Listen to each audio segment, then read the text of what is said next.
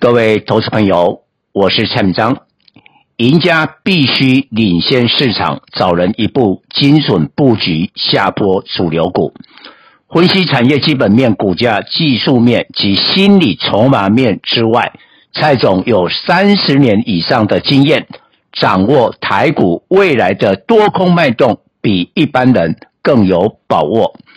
今年二月，多数人不注意军工股，蔡总底部介绍。汉翔、龙钢、金刚、JPPKY，因为四月蔡总统出访美国，引起两岸紧张。五月初领先推荐 AI 链，研判广达将超车红海、建准、技嘉等倍数大涨，因为细谷科技大裁员后，发展 AI 增加效率。今年台湾 GDP 无法保二，最大的问题是外销出口迄今连十一黑，估计第四季将转正。台股最大主流转向库存回补。我在接下来巡回演讲，以新冠疫情五年大循环，提前分析值得布局的库存回补潜力股，欢迎大家报名参加演讲。各位粉丝朋友，大家好，我是陈章，现在是礼拜四盘后的分析。今天盘前有提醒大家，MSCI 季度的调整会在盘后生效，所以因为我们台股的权重被调降，所以有可能今天会甩尾。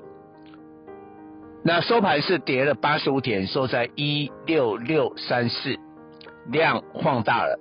三千五百亿，所以基本上台股还是量价背离。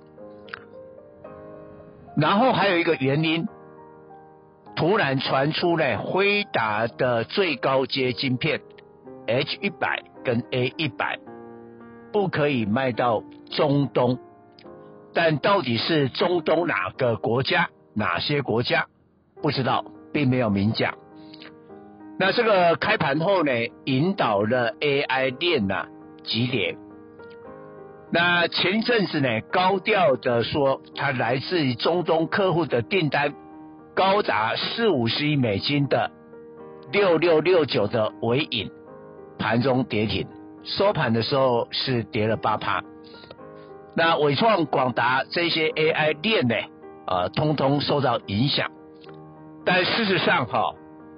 各家供应链在中东的这个营收占比来看，我认为广达跟纬创应该很小，但是纬颖的确蛮大的，所以要进一步去看一下公司会不会出来说明或者澄清。但是呢，虽然今天收盘纬创跟广达来反弹。尤其伟创在这个月八月份哦，跌掉了差不多十七趴，从最高点一百六十一点五下来的话，那更跌了差不多将近三十趴。但是今天整体的电脑及周边设备这个 AI 的产业呢，还是跌了零点一趴。也换句话说，伟创广达反弹了，但是跌在了二三七六的技嘉。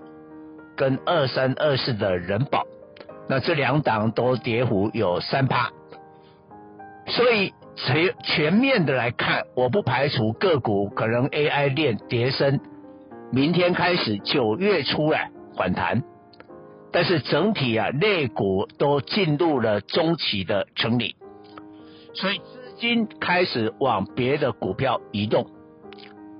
那蔡总要提醒大家。我们在第四季的话，台湾对外的出口，尤其在外销接单，应该会转正。我们到了七月份呢、已经连续十一黑，哇，这很少会有这么长的一个下跌啊，比那个金融海啸的时候呢更糟糕。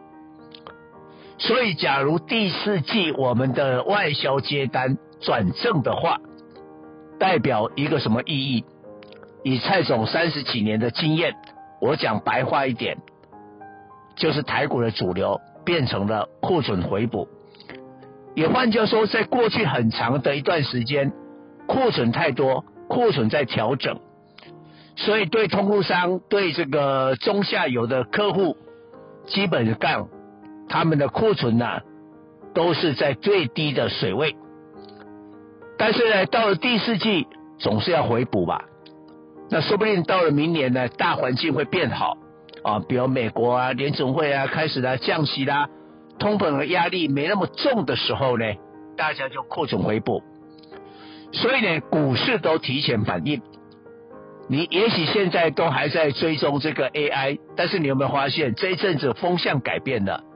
每天还是有 AI 的消息啊，但是大家对这个类股的热情已经在消退了。那喜新厌旧是一个投资心理嘛，大家会找新的标的。我最近讲的记忆体，集邦科技这个是非常有这个信用的一家研究机构，他认为明年呢，D r a 的需求未延会年增十三趴，NAND Flash 的话呢，因为今年跌得很重，所以需求会跳上来十六趴。那换句话说，整体的低润明年的需求未延呢？是两位数，就十趴以上了。其实这样来看的话，当然你也会讲说，那 AI 更多，AI 明年可能成长啊，复合成长啊，可能啊二三十趴，没有错。假如以成长性的话，二零二四年明年 AI 还是最多。但是我告诉你，看股票不是这样看。那我问你，AI 今年平均涨多少？可能都涨一倍啊。